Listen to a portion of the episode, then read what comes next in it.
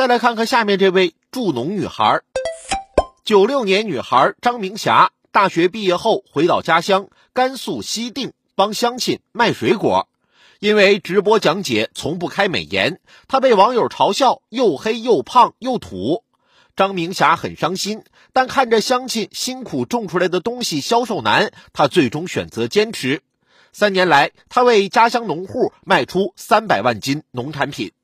以带货为核心的助农直播，比起主播的外貌，更重要的是农产品的质量和主播的专业能力。直播里口播熟练的张明霞总是饱含热情的详细讲解水果的口感、味道和吃法，并且在镜头前试吃。为了展示水果最真实的样子，她坚持不开美颜。渐渐的，她真诚的样子感染了越来越多的人，不开美颜也成了她独特的直播风格。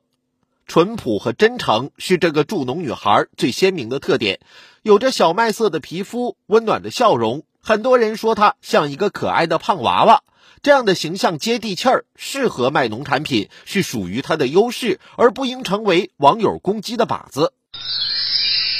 助农直播虽是一件好事儿，却不是一件易事。在质疑和不看好声中，她坚持了三年。由于农产品售后多、利润低，且农村物流服务配套设施不完善，在很多主播眼里，卖农产品都是一件费力不讨好的事儿。带货农产品，从产品选择、物流、客服到售后，各方面都要面对挑战。外界的压力、账号流量低、网友的谩骂，也都像是一道道荆棘，横在他们助农创业路上。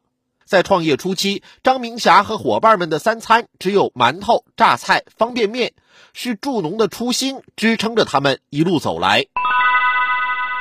助农直播需要更多像张明霞这样的清流。草莓树上长，橘子会开花，摘下的橙子切开直接喷水。网友们纷纷表示，要不是我是农村人，差点就信了。由于缺乏行业规范，助农直播的翻车事件层出不穷。为了抢占下沉市场，不择手段的竞争趋于严重，主播争相卖惨、扮丑博眼球的现象也不在少数。甘肃胖娃娃在助农，严格把控农产品质量，凭借真实取得信任，依靠品质赢得口碑，策划合理、内容精细，才应是助农直播的长久发展之策。毕业后返回家乡的助农女孩张明霞，为乡村振兴添砖加瓦。广袤乡村也回馈了她更多人生出彩的机会。大部分人的成功并不依靠颜值，除了带货直播，张明霞还常常更新自己的家乡黄土高坡上真实的农耕生活。站在脚下广袤的黄土地上，她虽然不施粉黛，但自带真诚和自信的光芒。